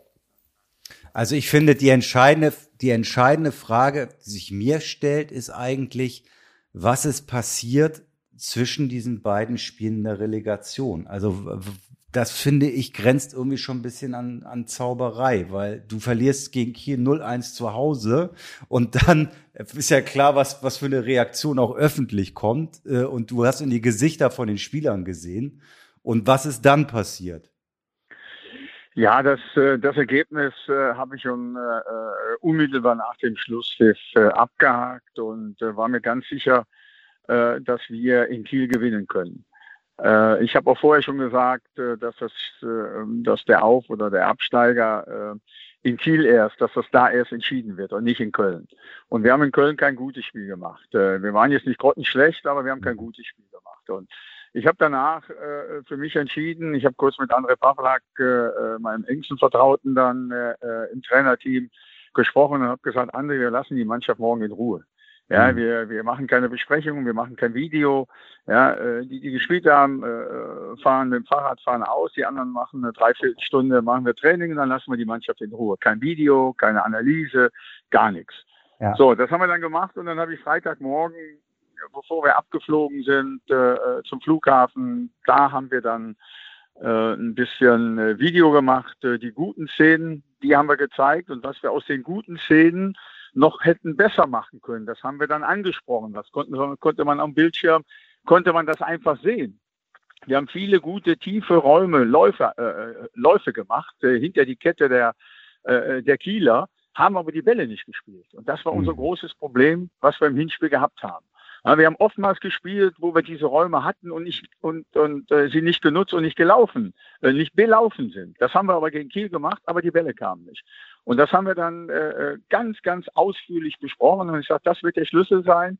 äh, um morgen in Kiel zu gewinnen. Und ich habe der Mannschaft auch gesagt, das ist doch nicht unmöglich, das ist doch keine Sensation, das ist doch keine Weltsensation, wenn wir in Kiel gewinnen. Mhm. Ja, äh, bei allem Respekt vor Kiel. Ja, aber äh, äh, ich äh, habe vier Spieler, ich habe vier Spieler nicht geschont im mhm. Hinspiel, aber ich habe darauf äh, gesetzt, dass die vier Spieler frisch im Rückspiel spielen, weil da die Entscheidung fällt. Und das war, glaube ich, auch eine ganz gute Entscheidung. Andersen hat von Beginn an gespielt, Keins hat von Beginn an gespielt, zwei Flanken Keins, zwei Tore mhm. Andersen. Ja. Jeweils, so wünscht sich das ein Trainer. Ja, dass das dann auch so aufgeht. Ja, das ist ja auch ein bisschen Glück, ist ja, ist, ist ja keine Frage. Aber es ist aufgegangen. Ja, aber du spielst ja, ja vorher mit Hector vorne drin. Andersen hast genau. du geschont. Wir haben ja darüber schon gesprochen, genau. weil du wusstest, genau. dass er halt äh, zwei Spiele in kurzer Zeit nicht durchhält und keins kam auch aus einer ewig langen Verletzung. Langen Verletzung, sechs Monate verletzt. So, das, so dann hast ja. du noch äh, die beiden Außenverteidiger, die dann auch viel nach vorne machen müssen. Äh, Janis Horn. Die und, waren frisch genau. Ehesibue, mhm. die waren, die waren genau. frisch. Das ist natürlich äh, auch, ein, äh, auch ein Statement und auch nochmal etwas, was äh, Hector ist dann in der, bleibt in der Mannschaft, aber im zentralen Mittelfeld, wo er dann genau. vorne reingehen genau. kann. Also das sind ja, genau. äh, da, da, da hast du ja das alles richtig gemacht, was Pep Guardiola falsch gemacht hat, sagen wir mal. ja, das, das, das, das, das ist so. Und, und äh, Jonas hat dann als äh, äh, offensiver äh, Mittelfeldspieler im Grunde auf der Acht, sagt man ja heute, ja, hat er die Möglichkeit nach zwei Minuten schon direkt genutzt und äh, äh, hat, hat das, das Kopfballtor gemacht und so weiter. Und wie der vorweggegangen ist. Und ich habe dann auch am Samstagmorgen auch keine Besprechung mehr gemacht, ja, äh ne, kein, kein, kein Video und, und äh, keine taktischen Dinge mehr gemacht. Das wusste die Mannschaft, das weiß die Mannschaft und das musste ich einfach nicht mehr sagen. Die mhm. Spieler wussten das. Ich habe mit vielen äh, noch am Freitagabend vier Augengespräche geführt, vor allen Dingen mit den Spielern, die nicht gespielt haben. Ja, mhm. Denen habe ich das persönlich gesagt, bin auf deren Zimmer gegangen, habe gesagt, pass auf, aus dem und dem Grund äh, spielt er jetzt nicht und äh, die haben das dann von mir erfahren. Oder Noah Katterbach, der vier Spiele gespielt hat, der war gar nicht im Kader. Ja, mhm. weil ich unbedingt Marco Höger dabei haben wollte, der äh, äh, das letzte Mal für den FC überhaupt äh, auf der Bank sitzen konnte. Mhm. Ich wollte dem diesen Abschied einfach geben. Und da muss halt ein 20-Jähriger dann auch mal zurückstehen. Ich habe ihm dann gesagt, Noah, äh, du kannst doch so viele Bundesligaspiele machen. Der Marco wird wahrscheinlich keins mehr machen. Ne? Und, und äh, den möchte ich dabei haben. Und wenn du das, was Ewald eben auch gesagt hat, offen, ehrlich kommunizierst und nicht drumherum redest, dann mhm. verstehen die Spieler das auch ja, dann akzeptieren sie das auch. Und so war das durchweg in den acht Wochen äh, äh, wirklich immer, immer äh, offen und ehrlich mit den Jungs gesprochen. Und sie haben das angenommen und dann haben wir wirklich äh, diese äh, in der Höhe sensationelle äh, Ziel dann geschafft. Nochmal, mhm. ich habe konnte mir sehr gut vorstellen, dass wir auch in Kiel gewinnen. Mhm. Weil die, äh, die Jungs haben auswärts mehr Punkte geholt als zu Hause. Fünfmal gewonnen, vier Unentschieden, 19 Punkte geholt. Und warum habe ich immer wieder gesagt, in den, warum sollen wir in Kiel nicht gewinnen? Es gibt keinen Grund, das nicht zu schaffen. Ja. ja? Mhm. Und das haben wir dann, das haben wir dann natürlich auch äh, sehr eindrucksvoll geschafft. Das, da hätte ich vorher von geträumt. Das hätte ich mir ja auch nicht, äh, das hätte ich natürlich auch nicht erwartet. Apropos eindrucksvoll, also du hast ja nun auch gefühlt, äh, keine Ahnung, 12.000 Spiele von der Bank gesehen. Äh, dritte, vierte, sechste, dreizehnte, ja, 0, 1, 1, 1, 1, 2, 1, 3. Äh, in einem so entscheidenden Spiel äh, fällt dir irgendetwas Vergleichbares ein oder ist das auch ein krönender Abschluss in dem Sinne? Das ist schon ein krönender Abschluss. Ähm, ich habe äh, mit der Fortuna mal nach zehn Minuten gegen Gladbach 3-0 geführt. Da habe ich auch gedacht, ich träume. Da habe ich gedacht, gibt's doch nicht. Du führst 3-0 gegen Gladbach nach zehn Minuten. Ja, im eigenen Stadion. Auch da waren noch Zuschauer. Das, das, das war ja Wahnsinn. Ich habe gedacht, äh, äh, Schiedsrichter pfeif ab. Äh, äh, äh, ne? Aber das war jetzt, hat jetzt noch eine andere Dimension gehabt, weil es um den Klassenerhalt ging. Ja. Und ich habe gespürt, vor dem Spiel, ja, Ewald weiß das, wenn du reinkommst nach dem Warmlaufen, dann äh, äh, machst du, machst du, machst du einen Kreis, macht nicht jeder, wir haben es gemacht, äh, machst du einen Kreis und dann sagt der Trainer in der Regel immer noch ein paar äh, aufmunternde äh, Motivationsworte und und und. Das hat da hat das der, der, ähm, der, der Jonas gemacht. In einer Art und Weise, wie ich sie von ihm nie erwartet hätte. Sehr emotional sehr zielführend. Aber das war, das war Wahnsinn. Ich weiß es nicht, waren das 20 Sekunden, 30 Sekunden, 40 Sekunden, keine Ahnung. Ja, es war super. Und dann hat auch der, der äh, Ron äh, Robert Zieler noch was gesagt. Ein Spieler, mhm. der den Verein verlässt. Mhm. Ein Spieler, der das ganze Jahr über nur die Nummer, nur in Anführungsstrichen, die Nummer zwei war. Wie der uns dann nochmal gepusht hat, das war, das war Wahnsinn. Und dann habe ich nur noch, nur noch äh, zwei Sätze gesagt. Ich sage, Männer, gerade ihr Kölner, Ewald mhm. wird jetzt lächeln, gerade ihr Kölner, mhm. ihr wisst, was ich jetzt sage. Wenn ich jetzt, wann dann? Wenn ich mhm. hier, wo dann? Ein Lied mhm. von den Höhnern, Ewald. Ja. Und dann, und dann sind, und, und dann sind die Jungs raus. Also, dass es direkt so funktioniert, das, das, das, das kannst du nur von träumen. Aber du hast eine Leidenschaft, eine Bereitschaft gesehen, als wir auf den Platz gegangen sind. Das war, das war super. Also, äh, ich habe gerade Gänsehaut gehabt, als du das geschildert hast, Friedhelm. Und, äh, ähm, und das werden Spieler auch gehabt haben, bei dem, wie du kommunizierst, aber auch bei dem, was die anderen sagen. Äh, und äh, ich werde nicht müde, das immer wieder zu sagen. Wir sind ja bei uns in Deutschland, sind wir ja auf dem Trip, äh, alles ganz genau machen zu wollen und vor allen Dingen mannschaftstaktisch machen zu wollen. Und wir, wir, wir haben dabei in den letzten Jahren auch vergessen, wie wichtig die Kommunikation ist, wie wichtig es ist, äh, die Empathie der Trainer den Spielern gegenüber ja. und glauben, ja. dass wir alles. Menschlichkeit. Die Menschlichkeit ist das Entscheidende. Das ist immer der Faktor genau. Mensch. Und wenn ich höre, wie du genau. mit den Leuten umgegangen bist, du, da kann ich dir nur ein ja. Riesenkompliment machen. Äh, und ich kann nur den jungen Trainern wünschen, an sich zu arbeiten. Denn diese Art der Kommunikation, du kannst, du kannst an die Tafel malen, was immer du willst. Du was kannst, du willst. Das ist alles scheißegal. Das Entscheidende ist, nicht, ist es nicht scheißegal, wenn du nur Blödsinn, äh, nein, ich, das ist ja, klar. Nein, ich, ich aber, weiß ja, was du meinst. Aber du weißt, was ich meine. Es geht darum, ja. die Spieler abzuholen und die Spieler mitzunehmen. Ja. Und dieses Gefühl, ich fühle mich angenommen, ich fühle mich gehört, ich fühle mich ernst genommen. Du sagst, äh, genau. das hat was mit Wertschätzung zu tun. Äh, und das genau. ist ein Gefühl, was sich in der Mannschaft verbreitet. Und das geht relativ schnell, wenn man ein, wenn ein Trainer genau. so auf sie zugeht, wie du es machst, dann ist das, spricht sich rund.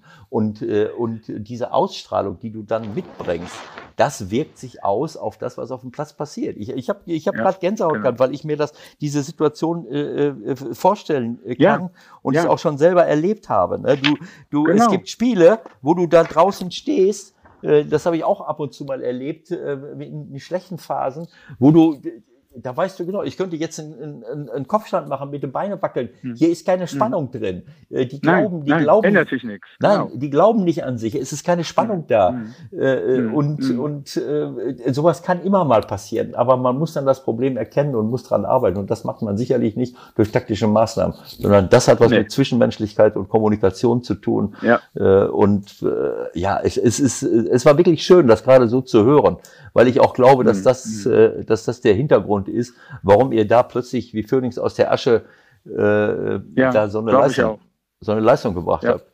Was mich Aber das ist ja, das, das, das erklärt im Nachhinein ja auch nochmal so ein bisschen, was wirklich auch gerade in der Anfangsphase passiert ist. Das weiß natürlich der Normale, der am Fernseher sitzt, der weiß das nicht. Für uns jetzt ja auch eine neue Info. Also es kann man sich schon so ein bisschen noch ableiten. Klar ist auch ein bisschen Glück mit dabei, dass nun alles gerade klappt und dass, dass der Gegner nun auch äh, Kopfbälle mal mehr oder weniger eingestellt hat an dem Tag, was ja auch komisch war. Aber irgendwie wolltet ihr es in dieser Viertelstunde wahrscheinlich auch mehr, ne? Ja, ja. Wir wollten so auf dem Platz, wir wollten ein frühes Tor, damit die Kieler darüber nachdenken, dass es nicht so einfach wird. Also das ist wenn du mir das vorher gesagt hättest, wobei ich muss mich entschuldigen, ich hätte es wissen müssen. Ich, äh, ich habe die ersten vier Minuten verpasst. ich, schade, schade. Ich bin, ich bin in Mörs bei meinem Sohn. Wir haben, äh, wir haben, äh, wir wollten auch abends die Champions League gucken. Es wurde draußen der Tisch gedeckt. So, und äh, der Fernseher wird angeschaltet. ich war gerade noch draußen mit meinem Enkelkind äh, beschäftigt äh, ich sag, ist schon angefangen. Ja, ja, gerade angepfiffen. Dann äh, habe ich gedacht, naja gut, dann machst du mal hier noch, machst du mal da was. Auf einmal guckt ja, mein Sohn ja. raus und sagt, äh, es steht 1-1. Ich sag, willst du mich verarschen? dann habe ich noch irgendwas an der Seite geräumt. hab noch irgendwie den Stuhl weggeschoben. Habe mich nach innen begeben und sag zu ja. meinem Sohn, hör mal, das stimmt ja gar nicht. Das steht ja gar nicht 2-1. Das steht 2-1 für Köln. Ja, und dann kurze Zeit später so war schon 3-1. Ja, nee, das war einfach geil. Das war einfach ja. geil. Du hast ja davon gesprochen, dass es, ähm, man kann das ja wahrscheinlich schwer genau kategorisieren, aber dass es schon so mit der härteste Job war. Kannst du das im Nachhinein nochmal versuchen, so ein bisschen festzumachen an, an, an ein paar Momenten? Ja, es war, es war erstmal sehr schwer. Ähm, du hast anderthalb Jahre nichts gemacht, äh, steigst von 0 auf 100 äh, sofort wieder ein, hast direkt die englische Woche, machst Mittwochs das erste Training und spielst dann Samstag, Dienstag, Freitag. Ja, eine kürzere mhm. äh, Strecke zwischen den Spielen gibt's ja gar nicht äh, muss die Mannschaft kennenlernen, muss die Spieler kennenlernen, muss äh, das äh, Trainerteam kennenlernen. Ich kannte Andi Menge aus meiner Frankfurter Zeit, aber mhm. alle anderen kannte ich nicht. Andre Pavla kannte ich ein bisschen und der hat mir natürlich äh, unglaublich geholfen. Unglaublich geholfen. Äh, ganz, ganz Andre Pavlak. Ah ja. Der hat früher auch mal Uerdingen trainiert mhm. und äh, nur kleinere Vereine, ist aber jetzt schon lange äh, beim FC, hat er die U21 trainiert, die U19 trainiert, der Junge ist jetzt 51 äh, äh, wirklich ganz toller Trainer, toller Trainer. Also einer der ja, Co-Trainer, einer der Co-Trainer. Einer der Co-Trainer. Ja, ich habe mhm. nur einen gehabt, ich habe nur ihn gehabt. Ah, ja. ich, ich, ich wollte nicht mehr. Ich wollte nur mit ihm. Ich hätte es mit Peter Hermann noch zusätzlich gemacht, aber der konnte nicht, weil er Leverkusen zugesagt hatte. Und dann habe ich gesagt, jetzt hole ich mir keinen anderen mehr. Jetzt äh, machen wir das, äh, machen wir beide das mit Andi mhm. Menger und zwei Athletiktrainer. Und äh, das war natürlich schon schon äh, sehr sehr anstrengend. Und man muss ja auch ehrlich zugeben, man ist ja jetzt auch in einem Alter, wo du äh, schon mal ein bisschen eher müde wirst, wo du längere Zeit brauchst zur Regeneration. Und die war ja fast gar nicht gegeben zwischen diesen ja, Spielen. Ja. Und äh, das, das, darum war es eben auch sehr, sehr anstrengend. Danach haben wir 14 Tage äh, nichts gehabt bis zum nächsten Spiel. Die habe ich dann mal genutzt, um äh, wieder ein bisschen aufzutanken. Und dann ist in so einer Situation, wo du mit dem ersten FC Köln absteigen kannst, natürlich äh, eine gewisse Drucksituation, die ist einfach da und du willst es gut machen, du willst versuchen, äh, die Liga zu halten. Ich habe vorher eigentlich super schön und, und gut immer geschlafen.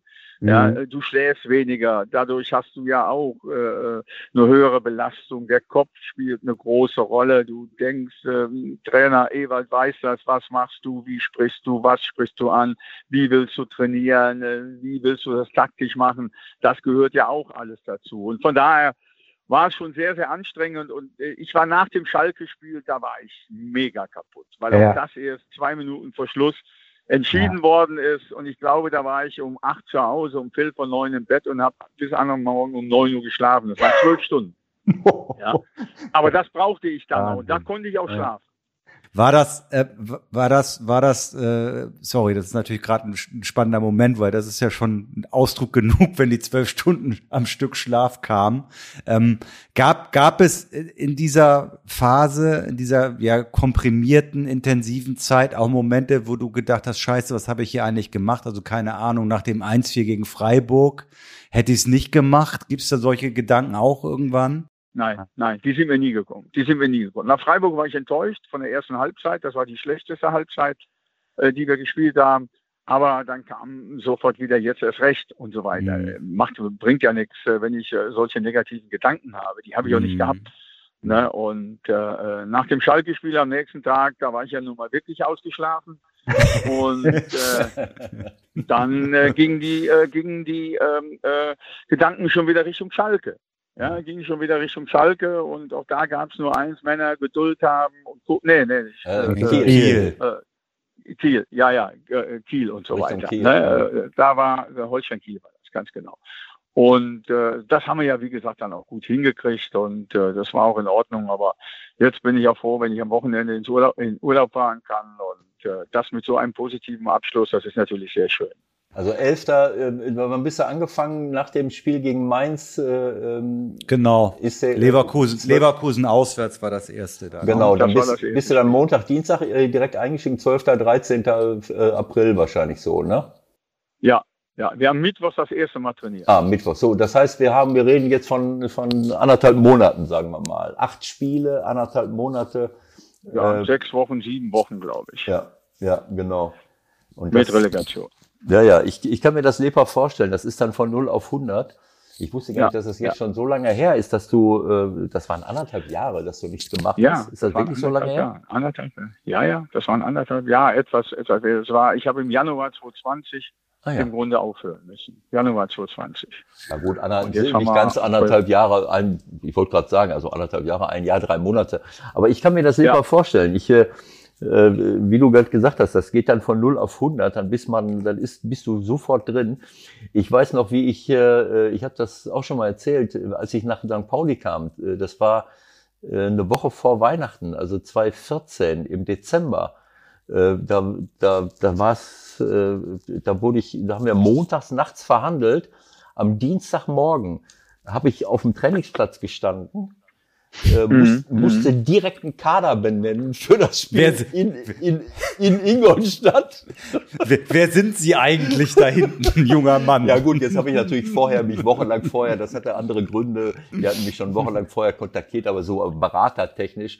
Und ich habe viele Spiele mhm. von Ihnen äh, äh, auf, im, im, im Fernsehen gesehen gehabt. Ich kannte die Mannschaft und die Spiele, aber trotzdem, du kommst dahin, du trainierst am Dienstagmorgens Essen, du benennst einen Kader, du fährst nach In Ingolstadt. Äh, bist im Trainingslager, machst Besprechungen, ja, ja. spielst in ja. Ingolstadt, verlierst unglücklich, fährst wieder nach Hause, und, trainierst weiter und am Samstag spielst du gegen Aalen und da haben wir 3-0 gewonnen und ohne diesen Sieg wären wir, äh, hätten wir es nie mehr geschafft.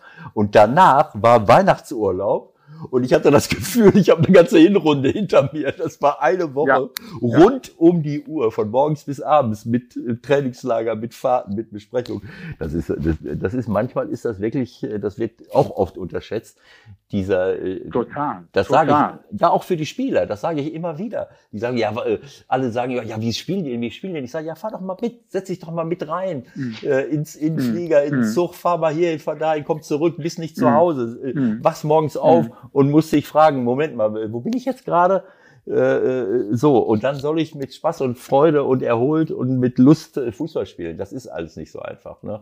Für Trainer. Nein, und dann weißt, und dann weißt du ja, Ewald, dann kommt ja noch der mediale Druck dazu. Jeder will was von dir. Alle Zeitungen wollen mit dir sprechen. Und, ja. und, und, das kommt ja auch noch dazu. Ja, genau so. Eine, Pressekom eine Pressekonferenz nach der anderen. Dann kriegst mhm. du, das darfst du ja nicht öffentlich sagen, aber dann kriegst du eben nicht ja, ich drücke das jetzt mal so aus, ein bisschen öffentlich ist das, ja, kriegst du nicht immer nur intelligente Fragen gestellt. Ich hätte eben fast was anderes gesagt, ja. Also, also sehr schön da ausgedrückt. Ja auch, da musst du ja auch ruhig bleiben. Ne? Genau. Da musst du ja auch versuchen, äh, äh, äh, vernünftige Antworten zu geben und so weiter, obwohl du gestresst bist, obwohl du müde bist, obwohl du denkst, mein Gott, was will der jetzt schon wieder wissen und so weiter. Ja, ne? genau. Wir wissen, dass das alles, wir wissen alle, dass das dazugehört, keine Frage. Aber in dieser Extremsituation gerade angefangen und, und, und, wie du das gerade geschildert hast, ist das natürlich doppelt schwer. Das heißt, so eine Spieltagspressekonferenz äh, dann ja noch äh, virtuell vor dem Spiel, das war so mit, das war so mit deine Lieblingsaufgabe wahrscheinlich. Das war so meine Lieblingsaufgabe. nee, die saßen vor dem Laptop, äh, vom Laptop, vom Laptop, äh. ja, und äh, äh, du hast sie nicht äh, direkt, äh, du hast ihnen nicht direkt in die Augen gucken können, wenn sie da am Tisch oder auf dem Stuhl vor dir sitzen. Da sind sie ja manchmal dann noch ein bisschen vorsichtiger, ja. weil wir Trainer können ja auch mal ein bisschen böser und beleidigter und aggressiver gucken, ja, und da waren sie ja weit genug weg und ja, das war, es war einfach stressig. Ja, Wahnsinn. Also mit anderen Worten, innerhalb von äh, acht Wochen äh, fast so viel erlebt wie in einer Saison, ja? Habe ich sehr viel erlebt. Habe ich so viel erlebt wie normalerweise in einer Woche, äh, in, in, in, einer Saison. Also das war echt so, aufgrund der Situation mhm. und, und, und, und. Ja, Wahnsinn. Also ähm, wir haben äh, vielleicht ähm, da können wir noch mal einmal kurz, äh, wir haben dich jetzt genug abgefeiert und äh, ich glaube, äh, dass das jetzt auch äh, alle verstanden haben, warum das jetzt funktioniert hat, äh, ja, denke ich ja. mal. Äh, aber wir würden gerne noch mal so eine Sekunde äh, ähm, ähm, über Sinn und Unsinn von Relegation reden. Also ich sage, Michael hat ja vorhin angefangen mit dem Thema und Michael ist natürlich doppelt bestraft. Ne? Das darf man jetzt nicht vergessen. Michael mhm. ist äh, off the record HSV-Fan das ist schon mal eine Leistung, äh, äh, diesem Verein so lange Jahre äh, uneingeschränkt ja, ja. die Treue zu halten. Und da hat er jetzt auch nicht mm, gerade, mm. das ist auch nicht vergnügungssteuerpflichtig, was er da jetzt so erlebt.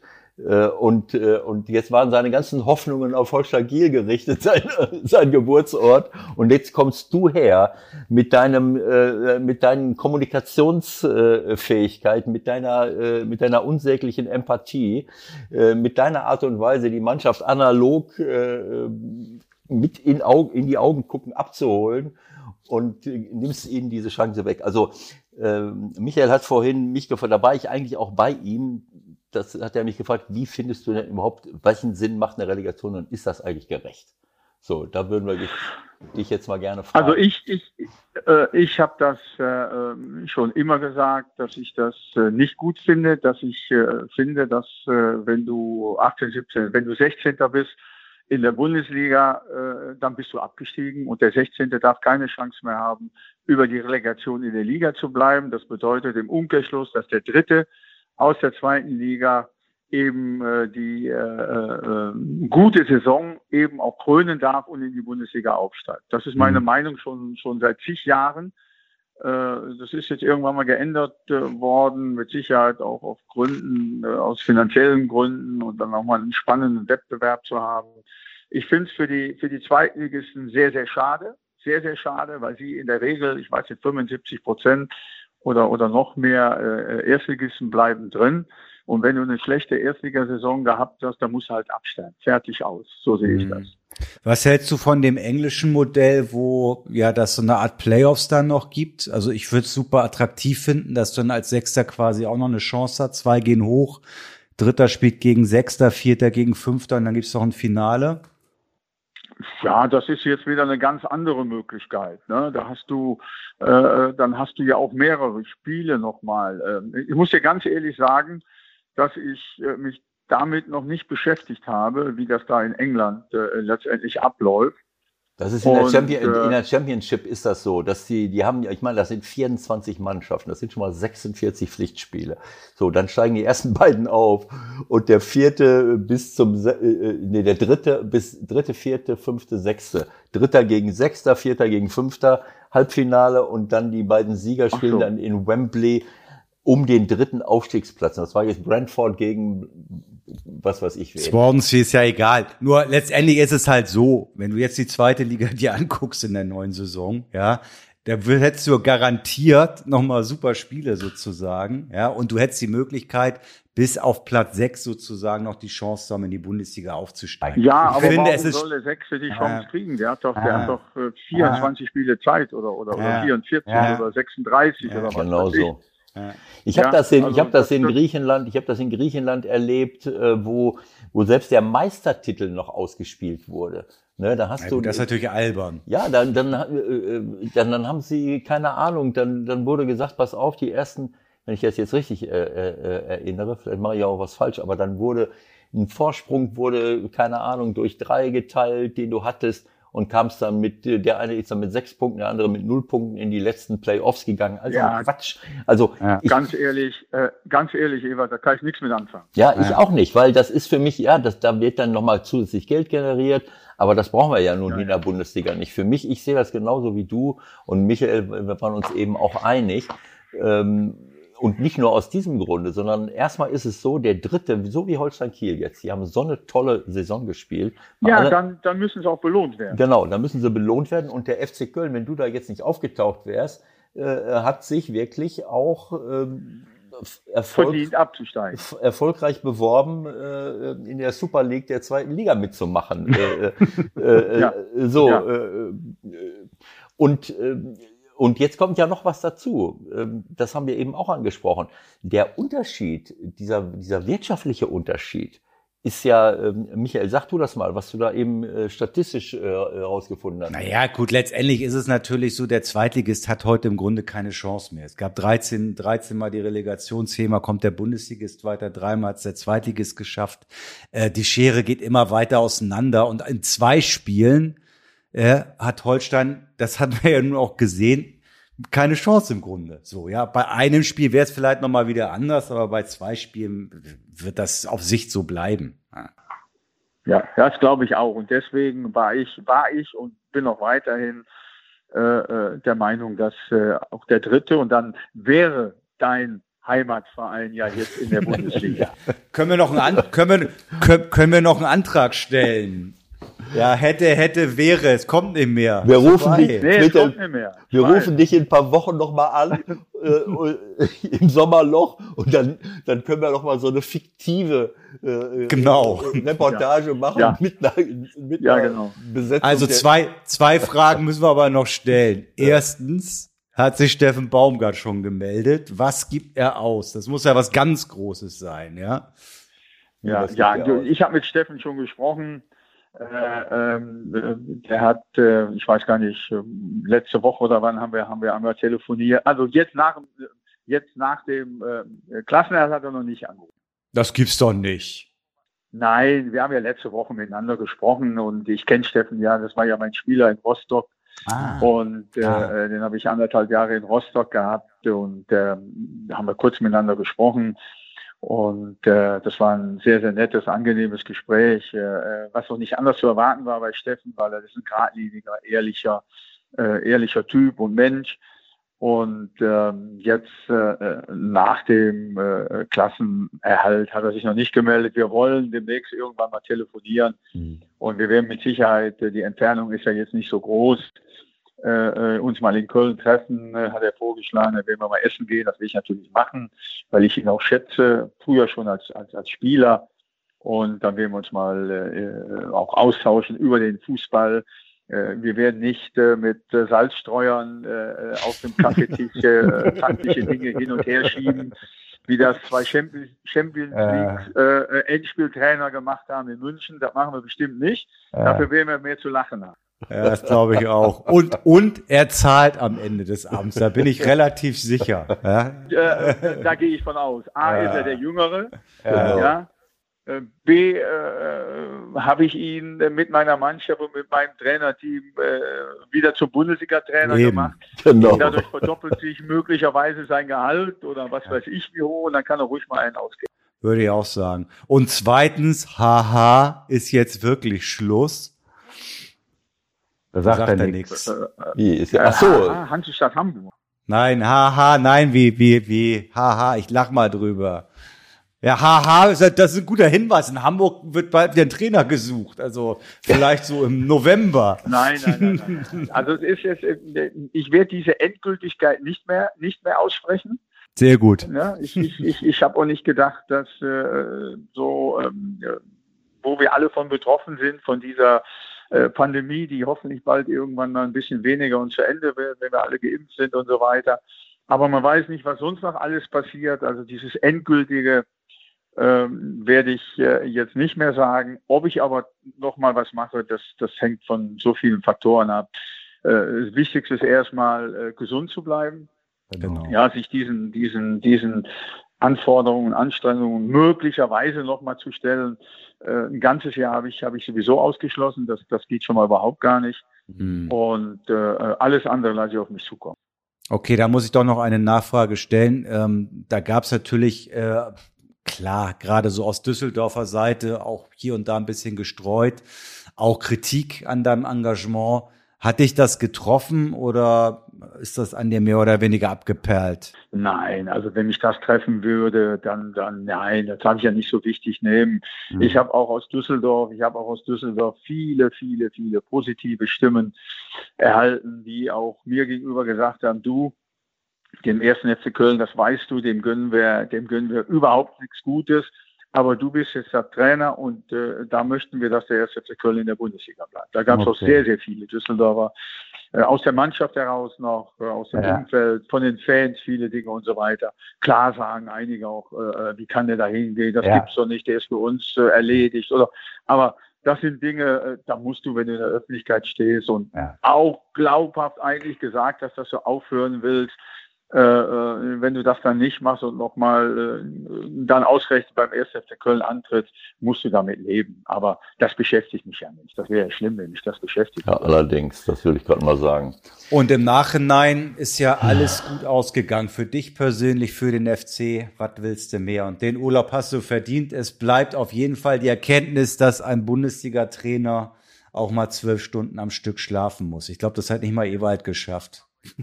Und das mit und, und das mit der Relegation und das mit der Relegation, also ich sag mal, äh, wenn du ähm, wenn du uns versprechen kannst, dass du auf keinen Fall mehr antrittst, dann können wir die Relegation ruhig laufen lassen. Äh, aber solange du nicht hundertprozentig sagst, das war's jetzt, müssen wir die Relegation äh, abschaffen, weil es ist nicht gerecht. Also ich sag mal, ich sag mal so, wenn der HSV oder wenn Holstein Kiel nächstes Jahr in der Relegation sind, äh, dann melden wir uns noch mal bei dir. Da musst du vielleicht übernehmen. Ne? Ihr, könnt, ihr könnt euch immer melden. ihr könnt euch immer Ja? Vielen Dank fürs Gespräch. Ja, herzlichen Dank für, Alles für, das, für das Gespräch. Das fand ich auch. Das war sehr, sehr nett äh, mit euch beiden. Und äh, ich wünsche euch alles Gute, vor allen Dingen Gesundheit für euch und ja. eure Familien. Und Danke gleichfalls. Wenn ihr in Urlaub fahrt, genießt Für euch auch. Alles das werden wir tun. Vielen Dank. Bis bald Alles mal wieder, Friedhelm. Danke. Ne? Ciao, ciao. Ciao, ciao. ciao. ciao. Ja, okay, sagst du da, ne? Zwölf Stunden pennt der Mann. Neun bis neun. Naja, ich meine, das, wenn du voll äh, von 0 auf 100 plötzlich im, ähm, im Einsatz bist, dann kann das schon mal passieren, ne? Weil das ist schon, äh, schon anstrengend, ne? Das ist einfach so. Regenerationszeiten werden länger und keine Ahnung, was davor. Ja, da siehst, aber da siehst du halt, was für ein Megadruck von dem abgefallen ist, ne? dass sie, dass sie zumindest noch in die Relegation gegangen sind auf den letzten Drücker. So, gut. Dann würde ich sagen, war's das für heute. Ne? Dann kann ich nur noch mal abschließend sagen, es hat mir wie immer mit dir, lieber Ewald, Spaß gemacht. Der ein oder andere war ja heute vielleicht beim erst zum ersten Mal dabei und hat gesehen, was wir hier so treiben, worüber wir so reden, mit wem wir so reden.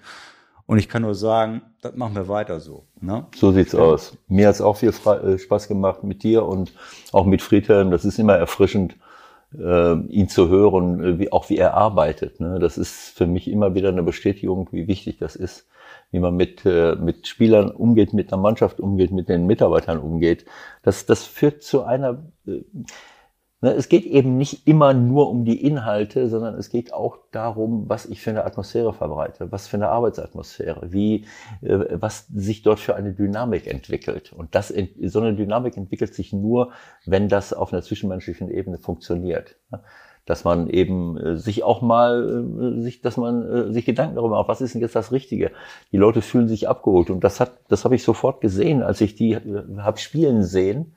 Ne? Ich meine, haben jetzt nicht alles gewonnen. In Leverkusen war es zu dem Zeitpunkt auch nicht so einfach, aber gegen Leipzig zu gewinnen, in Augsburg zu gewinnen, in Hertha einen Punkt äh, und jetzt und jetzt am Ende äh, in, in Kiel, du konntest es einfach sehen, dass sich das einfach auswirkt und da das ist mir erfrischend, das zu sehen und zu hören und da freue ich mich sehr für Friedhelm. Okay, kleiner Hinweis zum Schluss. Wir hoffen, dass euch auch diese Folge gefallen hat und ihr bei eurem Lieblingsthema ein bisschen entspannen konntet. Und damit das immer so bleibt, schaut doch mal auf ergo.de vorbei und holt euch noch ein paar mehr Infos zum Thema Unfallversicherung. Bis zur nächsten Woche. Tschüss.